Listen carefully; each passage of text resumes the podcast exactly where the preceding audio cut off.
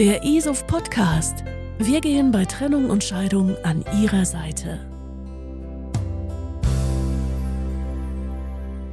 Trennung, Scheidung und tausend Fragen im Kopf. Was ist jetzt zu tun?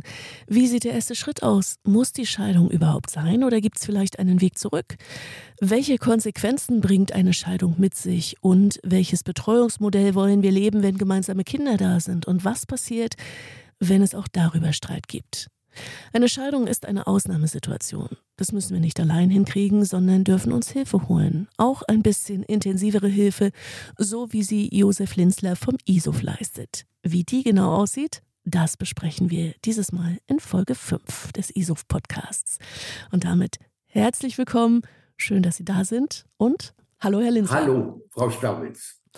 Herr Linzler, Sie sind, wenn ich das so sagen darf, ein ISOF-Urgestein. Seit 1986 Mitglied, waren schon Vorstandsvorsitzender, jetzt Pressesprecher, verantworten den ISOF-Report, haben also die Verbandszeitschrift auch unter Ihren Fittichen und Sie leiten auch noch mehrere ISOF-Kontaktstellen in Deutschland.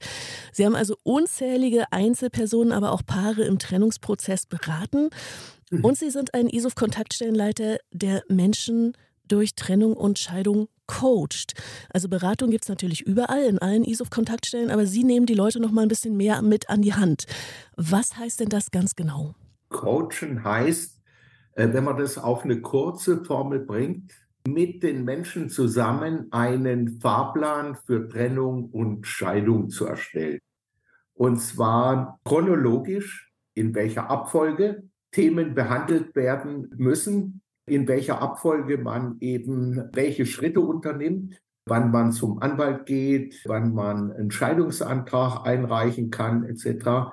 Also die chronologische Abfolge, aber auch die inhaltliche Abfolge. Was muss geregelt werden? Welche Themen müssen geregelt werden? Herr Linsler, nun haben Sie gesagt, wir brauchen einen Fahrplan, wir brauchen eine Strategie. Das heißt, wie läuft es denn ganz konkret ab, Ihre Beratung? Die Beratung läuft so ab, dass ich zuerst mal verdeutliche, was so die Grundsätze eben sind. Einvernehmlich, kostengünstig, im Interesse der Kinder. Zielsetzung ist, mit einem Anwalt äh, zum Gericht eben zu gehen, vorher eine Scheidungsvereinbarung beim Notar abzuschließen. Ich bespreche mit allen Paaren oder auch einzeln durch, welche Punkte in der Scheidungsvereinbarung geregelt werden müssen. Über die Eckpunkte wird dann im Einzelnen verhandelt. Die Eckpunkte, das ist jeweils der Trennungszeitpunkt, der muss eindeutig sein. Der Eckpunkt ist immer die gemeinsame elterliche Sorge, also was wird mit den Kindern, die Betreuung, der Kindesunterhalt. Ein weiterer Eckpunkt ist die Hausratteilung die mit in den Vertrag rein muss. Dann eben die Vermögensteilung, dann der Versorgungsausgleich und äh, dann möglicherweise, aber da äh, rate ich dazu, das äh, unter Umständen getrennt zu machen, mögliche erbrechtliche Regelung. Und am Ende steht dann eben auch die Frage, wer trägt die Kosten in der Regel ist äh, da ein Passus eben drin, dass die Kosten eben Notarkosten, Anwaltskosten jeweils halbiert werden. Mal ganz praktisch, ich komme zu Ihnen oder ich komme mit meinem Partner oder mit meinem Ex-Partner zu Ihnen. Welche Voraussetzungen müssen erstmal gegeben sein? Vorweg mal, es gibt äh, drei Möglichkeiten.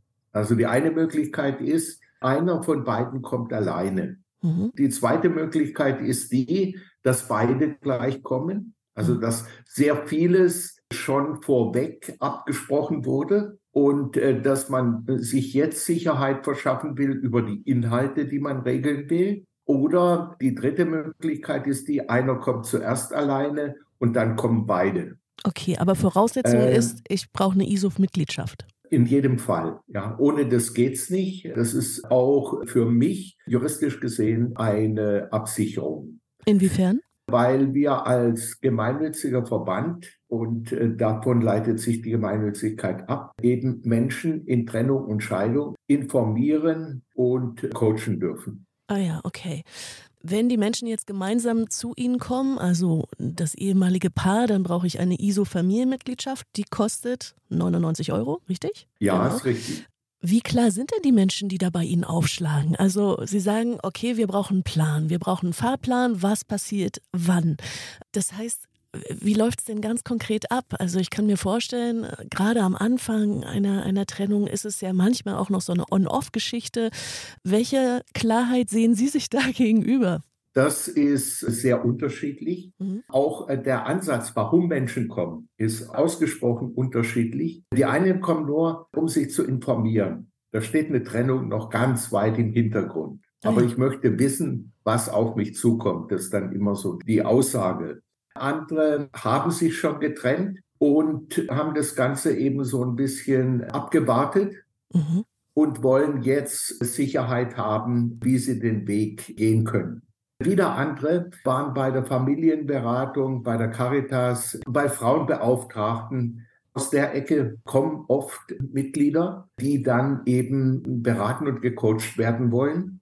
Dann sind viele auch schon wild entschlossen, es jetzt durchzuziehen, also Regelungen, Nägel mit Köpfen, wie es dann immer heißt, zu schaffen. Des Weiteren ist es so, dass manche noch in der Schwebe eben sind und ganz einfach sachliche Informationen wollen, mit der sie dann eben auch ihre Entscheidung besser treffen können. Hm, also ganz, ganz vielfältig Ihr Beratungsangebot, wenn ich das richtig ja. verstehe. Nun ist es ja so, die Emotionen kochen im Trennungsprozess hoch. Selbst wenn ich das erstmal nur in Augenschein nehme und sage, okay, hm, ja, mein Kopf weiß vielleicht schon, mein Bauch oder mein Herz sieht noch nicht hinterher. Das heißt, Inwiefern, wenn jetzt Paare bei Ihnen sitzen, geht es auch erstmal um Deeskalation, um eine sachliche Kommunikationsebene zu erreichen? Das ist ganz wichtig. Zum Beispiel, wenn Paare kommen, dann ist eine der Fragen, die ich immer zwischendurch stelle, sind sie gemeinsam gekommen oder jeder für sich? Mhm. Und die wissen es dann auch schon, der eine oder die andere sagt dann, nein, das geht nicht, können wir nicht. Aber wir wollen jetzt gemeinsam mal besprechen, was wir tun können. Mhm. Also äh, Eskalation lässt sich nicht vermeiden, aber man kann die moderieren, indem man zum Beispiel ganz einfach auf die Gesprächsregeln achtet. Also dass einer den anderen ausreden lässt. Deeskalieren kann man auch, indem man äh, sich in die Leute einfühlt, ihnen Recht gibt, ihnen sagt, nein, überlegen Sie mal, dann deeskalieren auch dadurch, dass man immer wieder auf den Fahrplan, warum beide hier sind, zurückkommt. Also es gibt viele Möglichkeiten der Deeskalation.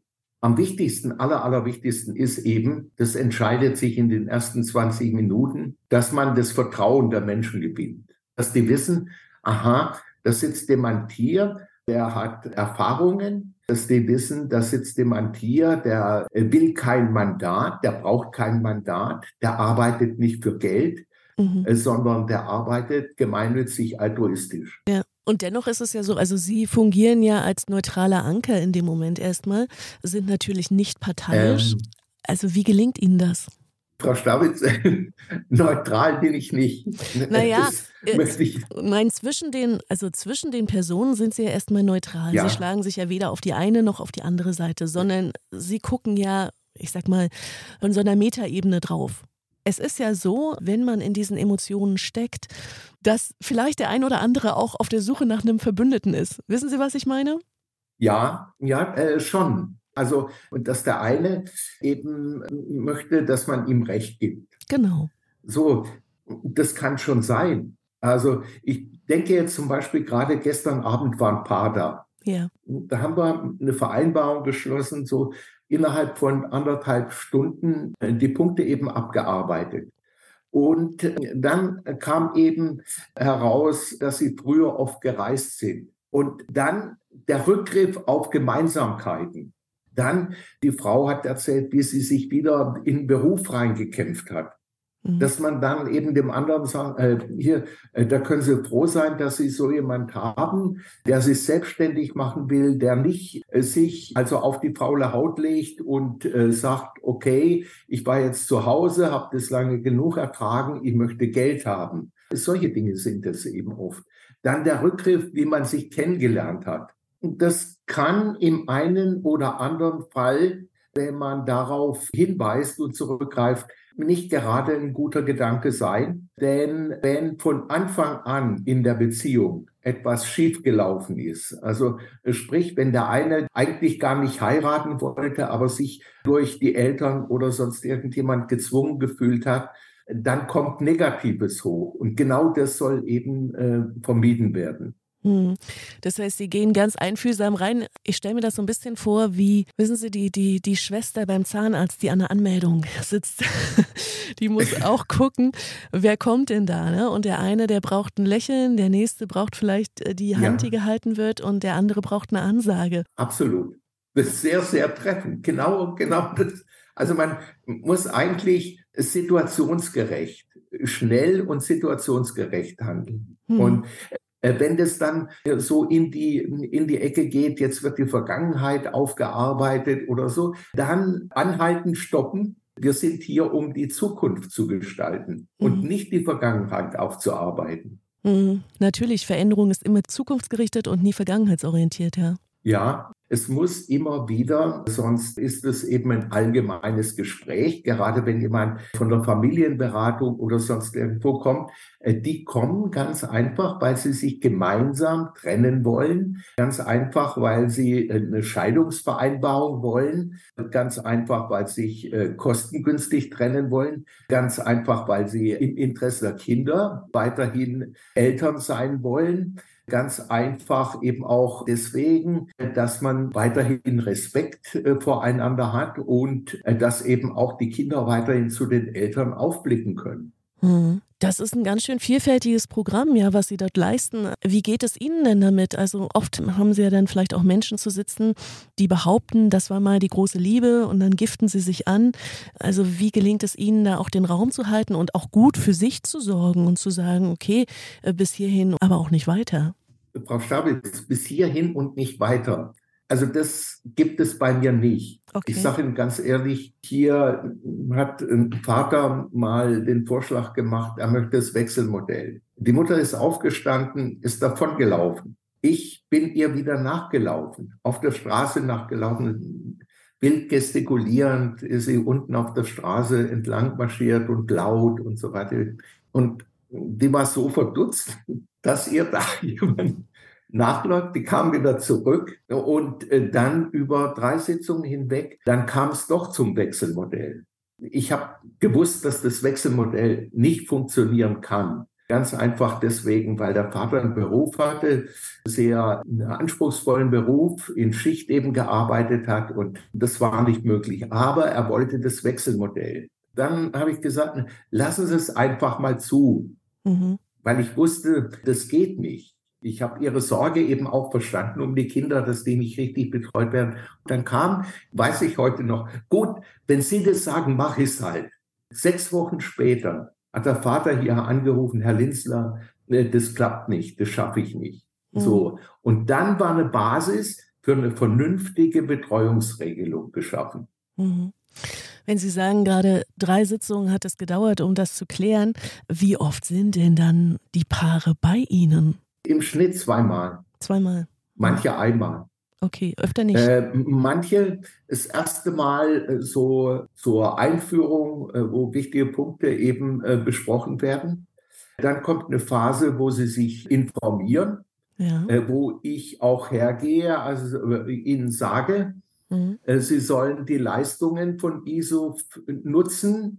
Da hat man in der Mitgliedschaft enthalten eine schriftliche Rechtsauskunft die kann man nutzen, beispielsweise um sich den Kindesunterhalt berechnen zu lassen oder unter Umständen auch den Zugewinnausgleich. Da gibt es die Möglichkeit, mehrere Anwältinnen und Anwälte äh, zu befragen. Also das Betreuungsangebot und Informationsangebot äh, des ISOF nutzen und äh, dann eben auf eine neue Informationsbasis eben zu kommen, auf einen neuen Informationsstand eben zu kommen. Und dann beim zweiten Mal ist es dann so, dass man die äh, Punkte, über die man sich informiert hat und die mal strittig waren, dass man sich da weitgehend eben einigen kann. Oder, auch das muss ich sagen, oder eben auch nicht. Es geht nicht, wenn die Vergangenheit nicht irgendwie abgeschlossen wurde, wenn immer wieder die Vergangenheit aufgearbeitet werden soll. Nun haben Sie mal einen guten Tipp. Wie lasse ich das denn sein? Das kann man nicht umgehen, das kommt. Mhm. Aber das kann man zurückhalten. Also man kann dem nicht Raum geben und des Weiteren damit, äh, dass man immer wieder einen Blick auf die Zukunft richtet. Das Zentrale beim Coaching ist eben, den Leuten deutlich zu machen, wie viel Einkommen sie weiterhin zur Verfügung haben, wie sie ihre Zukunft gestalten können, ihnen deutlich zu machen, dass es für beide eine Zukunft geben kann und geben muss, ihnen deutlich zu machen, wie sie eben auch zu teilen haben, damit jeder einigermaßen gerecht leben und sein Leben eben gestalten kann. Mhm. Der Unterschied zum Anwalt übrigens. Der ja. Anwalt vertritt die Interessen des einen. Im Coaching geht es darum, dem anderen einen Blick eben zu verschaffen für die Lebenssituation und für die Interessen des anderen. Aus Ihrer Erfahrung heraus, bei welchen Themen gibt es denn die größten Unklarheiten und die größten Streitigkeiten? An welcher Stelle ist es wirklich so, dass es laut wird, dass es vielleicht auch unsachlich wird? Ja. Es gibt zwei Punkte und die sind nahezu immer da. Kinder und Knete, also äh, Kinder und Geld. Wir brauchen nun mal Geld. Mit Geld kann man sich Sicherheit verschaffen. Mit Geld ähm, kann man auch eine einigermaßen Zukunft eben gestalten.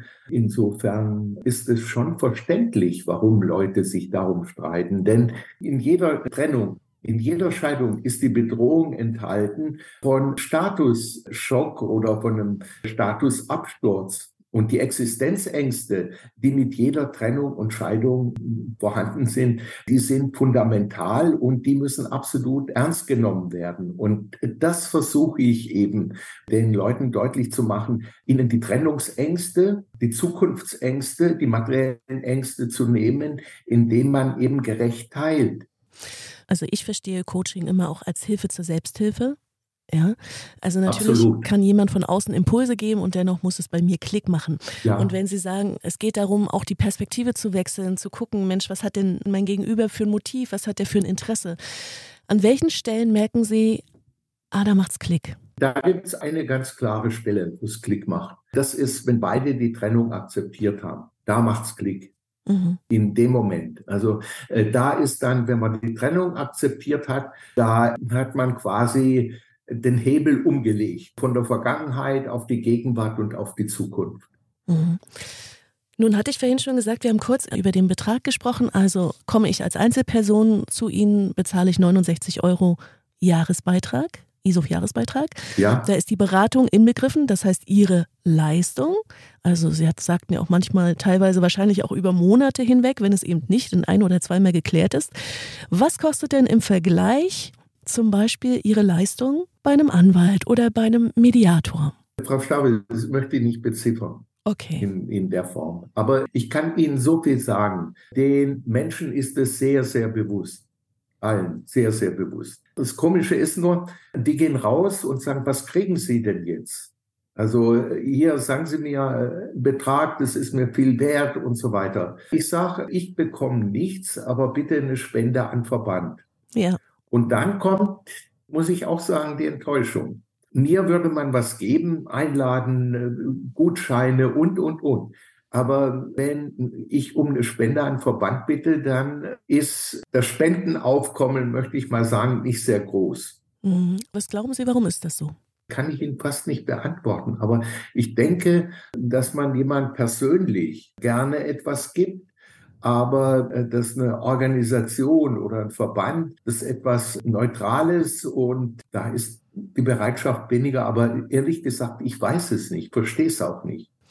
Aber vielleicht hier an dieser Stelle ein Appell an alle, die zuhören und äh, die vielleicht auch die Leistung schon in Anspruch genommen haben oder nehmen werden, zu sagen, okay, ich bekomme jetzt hier für 69 beziehungsweise 99 Euro eine komplette Beratung. Ja, auch jemanden, der mir vielleicht auch in dem Moment symbolisch die Hand hält und da darf auch was zurückkommen. Das würden Sie sich wünschen. Absolut. Das würde ich mir sehr wünschen. Auch aus äh, Gründen des Respekts, den ich den Menschen entgegenbringe und dass der wieder zurückkommt gegenüber dem Verband. Ja. 37 Jahre sind Sie in der Vereinsarbeit. Welche ganz kuriosen Geschichten, vielleicht können wir darauf mal kurz blicken, sind Ihnen untergekommen, an die Sie sich heute noch gerne erinnern und sagen, oh oh, da war ja was los oder das hat mich besonders berührt? Also berührt hat mich immer, wenn Paare wieder zusammengekommen sind. Ah. Das hat mich äh, berührt. Also äh, die kommen nicht und ich muss da unbedingt ein Mandat abgreifen, dass ich was verdiene, sondern da steht zuerst mal die grundsätzliche Frage, muss Trennung, muss Scheidung sein? Äh, gibt es nicht noch die Möglichkeit, dass man wieder zusammenkommt?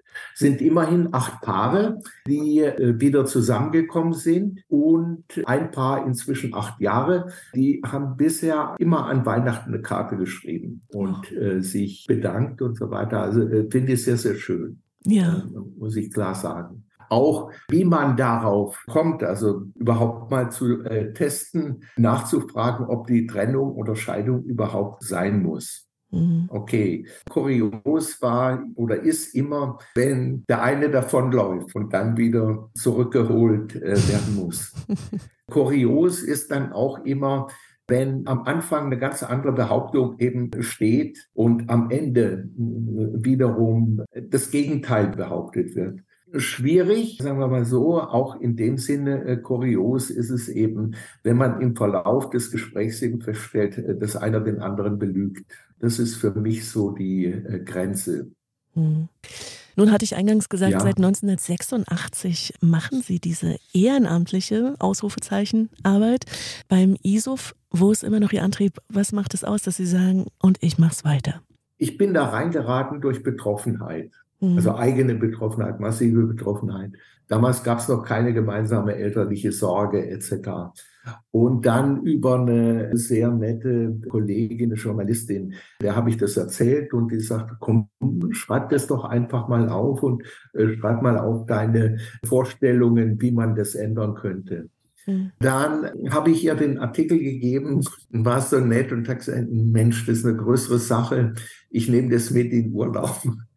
Und im Urlaub hat sie das bearbeitet, dann anonym veröffentlicht worden. Dann kamen 38 Leserbriefe daraufhin. Also Sie wissen ja, das ist ein klares Signal, also mhm. wenn äh, so viele Zuschriften kommen. Und naja, dann hat sich ISUF gemeldet, wurde gesagt, hier, wir haben zwei Mitglieder. Dann haben wir uns getroffen, dann haben wir Veranstaltungen gemacht. Innerhalb von einem Jahr waren es 90 Mitglieder. Da entstehen Freundschaften auch. Da entsteht, äh, merkt man eben auch, wenn man selber noch sehr in der Krise eben steckt, dass Geschiedene Geschiedenen helfen können, ja. Äh, dass das Gespräch eben ein ganz anderes eben ist, dass nicht gefragt wird, was du da erzählst, das gibt es nicht, sondern so entwickelt das Ganze eine Eigendynamik und äh, die hat sich dann immer mehr fortgesetzt und ich habe andere Dinge eben hinten angestellt, auch sehr viel Geld weniger verdient im wahrsten Sinne des Wortes, äh, weil mir das eben dann äh, wichtig geworden ist und ich mich verpflichtet gefühlt habe. Herr Linzle, eine letzte Frage. Sie schauen ja mitunter auch in Abgründe, so möchte ich das mal formulieren, ja. wenn Sie Menschen coachen zu Trennung, Scheidung. Ja. Wie hat sich Ihr Weltbild verändert? Hat es sich verändert und wenn ja, wie? Ja, hat sich schon verändert, möchte ich mal sagen. Ich habe ganz einfach gemerkt, dass jeder so seine subjektive Wahrheit hat mhm. und äh, dass es nicht die objektive Wahrheit gibt. Ich habe dann eben auch die Konsequenz gezogen, dass man gerade im Coaching jedem die Wahrheit des anderen, seine Sichtweise, seine Lebensauffassung eben vermitteln muss. Grenzen gibt es da, wo es sich schwer vermitteln lässt, wenn also der absolute Vertrauensbruch eben da war. Und als absoluten Vertrauensbruch habe ich immer empfunden, wenn ein guter Freund oder eine gute Freundin da in die Ehe eingedrungen ist und äh, im Grunde genommen die Ehe auseinandergebracht hat oder die Beziehung auseinandergebracht hat, da wieder Menschen rauszuholen und wieder Vertrauen äh, zu schaffen etc. Das ist enorm schwierig und äh, da hilft dann auch nicht ja die subjektive Wahrheit des einen und des anderen eben äh, zu vermitteln. Und dennoch schaffen Sie es ja erst in dem Moment, die Menschen wirklich vielleicht auch zum ersten Mal wieder miteinander zum Reden zu bringen, wenn Sie sie an einem Tisch haben und wenn jeder auch vielleicht auch seine Verletzungen und seine Erfahrungen einfach mal darlegen darf, ohne dass das jetzt in einem äh, Vorwurf-Anklagemodus passiert, sondern wirklich zu sagen, mir geht es damit gerade so und so. Das ist bei mir passiert. Und ich glaube, das ist immer schon der erste Schritt, um beieinander zu sein und wieder in Kontakt zu treten. Und wir halten fest, die ISOF-Beratung gibt es natürlich bundesweit, gibt es auch, online. auch online. Und eine Spende wäre nicht nur schön, sondern ist irgendwie auch eine Frage von Respekt. Ganz genau. Vielen Dank, Herr Linzler. Gerne. Ist das geltende Unterhaltsrecht überholt? Darüber wird aktuell diskutiert. Bundesjustizminister Marco Buschmann hat die Devise ausgegeben, da muss man ran. Bobby van der Pan hat zu diesem Thema ein Buch geschrieben, das heißt Liebe statt Unterhalt. Was sich hinter diesem Titel konkret verbirgt, erzählt er uns selbst in der kommenden Podcast-Folge. Bis dahin eine gute Zeit und vielen Dank, dass Sie auch dieses Mal wieder mit dabei waren. Der ESOF Podcast wir gehen bei Trennung und Scheidung an Ihrer Seite.